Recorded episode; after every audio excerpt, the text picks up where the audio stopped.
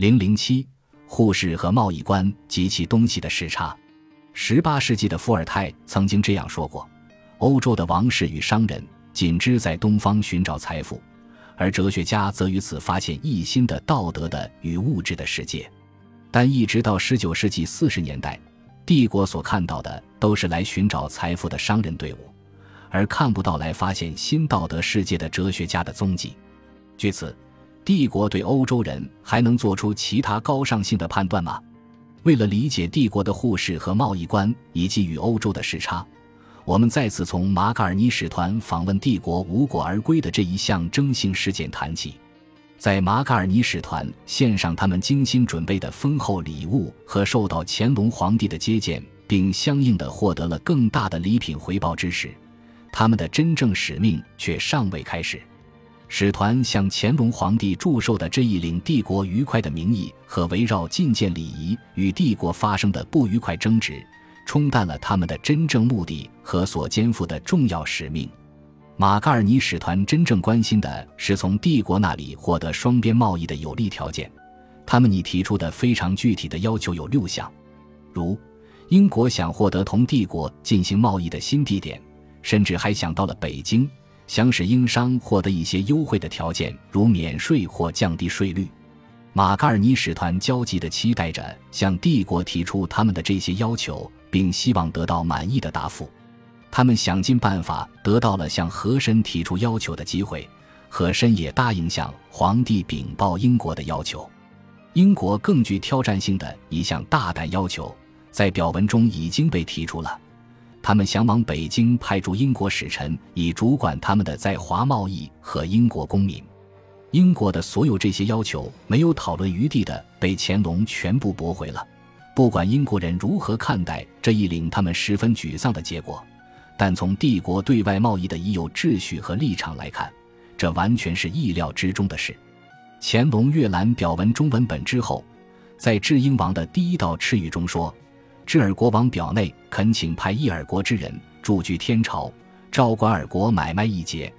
此则与天朝体制不合，断不可行。若云尔国王为照料买卖起见，则尔国人在澳门贸易非止一日，原无不加以恩施。即如从前博尔都噶尔亚、意达里亚等国屡次遣使来朝，亦曾以照料贸易为请。天朝见其捆陈，优加体恤。凡与该国等贸易之事，无不照料周备。在智英王的第二道敕谕中，乾隆重申了这一意志，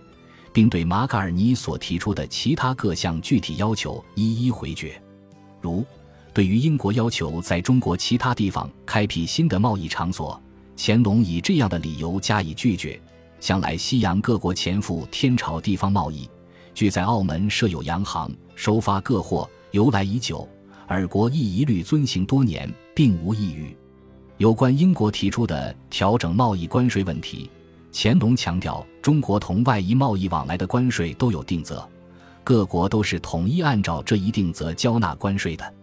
如果单独对英国调整关税，既会破坏已有的定则，又将失去与其他国家在贸易上的公平和平等原则。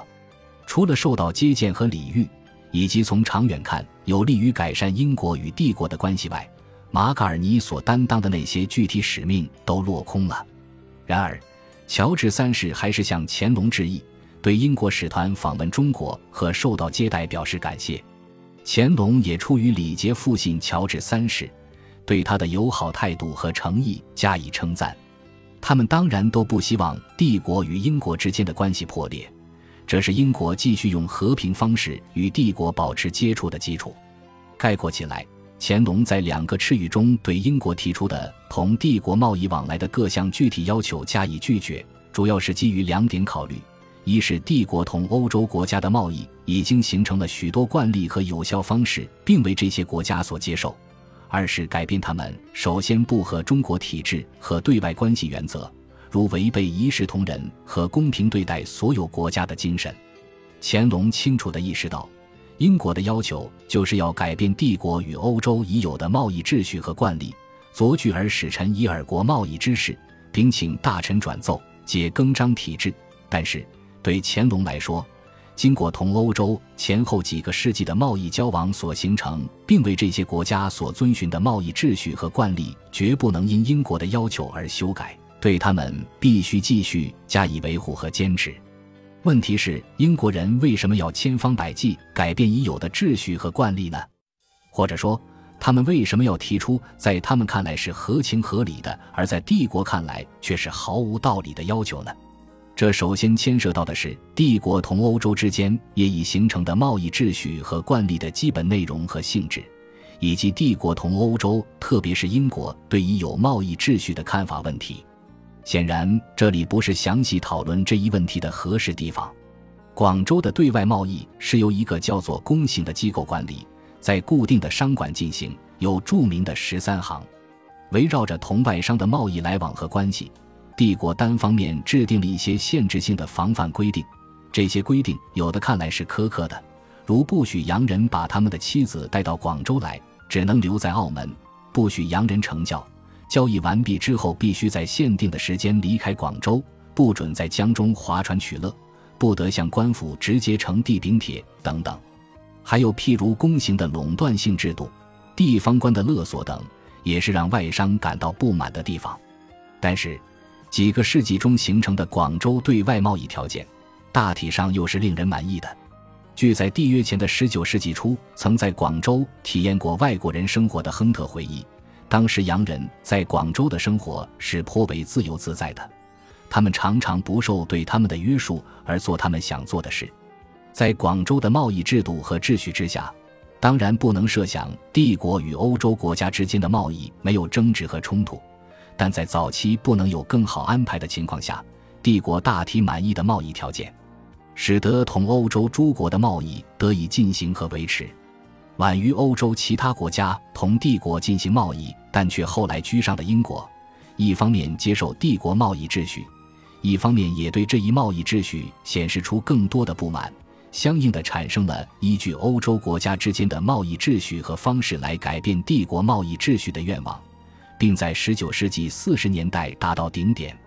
英国不愿安于已有的与中国之间的贸易方式和秩序，首先是因为他在欧洲获得了海上霸权，他迫切要求扩大海外贸易。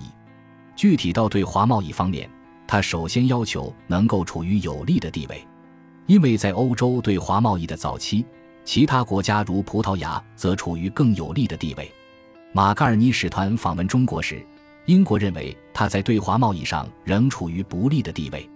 在较早与中国来往的几个欧洲国家中，英国则是相对较晚，而且是与中国发生关系最少的国家。特别在传教方面，他缺少从进入中国的传教士那里获得有关中国方面知识的条件，也无法以此为桥梁，从中得到贸易上的好处，以至于在马嘎尔尼使团访问中国时。在全英国竟找不到一位能够运用中文的议员，于是不得不请求其他欧洲国家的帮助。虽然后来英国的对华贸易超过了其他欧洲国家，但他仍然要求进一步扩大对华贸易，并认为已有的帝国贸易秩序与此是极其不适应的。英国认识到中国是东方国家中最大的贸易市场，而被限制在广东一处的贸易制度。自然就限制了英国对华贸易的增长，